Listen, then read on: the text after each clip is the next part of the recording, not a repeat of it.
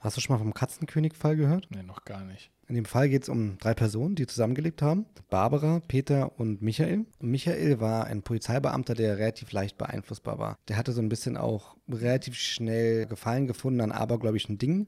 Er war selber recht abergläubisch. Michael lebte mit Barbara und Peter zusammen in einer Wohnung. Barbara erfuhr irgendwann mal, dass ihr Ex-Freund Udo eine neue Frau an seiner Seite hatte. Und sie plante daraufhin mit Peter zusammen diesen leicht abergläubische von Michael auszunutzen und erfand daraufhin den sogenannten Katzenkönig.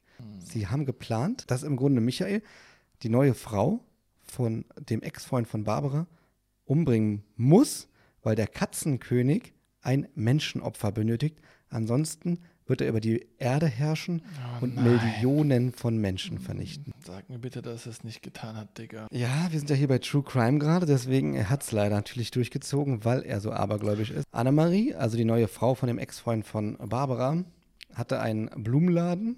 Er ist zu diesem Blumenladen gefahren, hat vorgegeben, er möchte gerne Blumen kaufen und hat dann tatsächlich mit einem Messer Annemarie zwölfmal in den Hals und in den Rücken gestochen und in die Brust. Boah.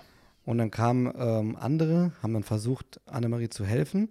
Er ist dann abgehauen, hatte aber gedacht, dass sie stirbt und sie hat es aber tatsächlich schwer verletzt überlebt.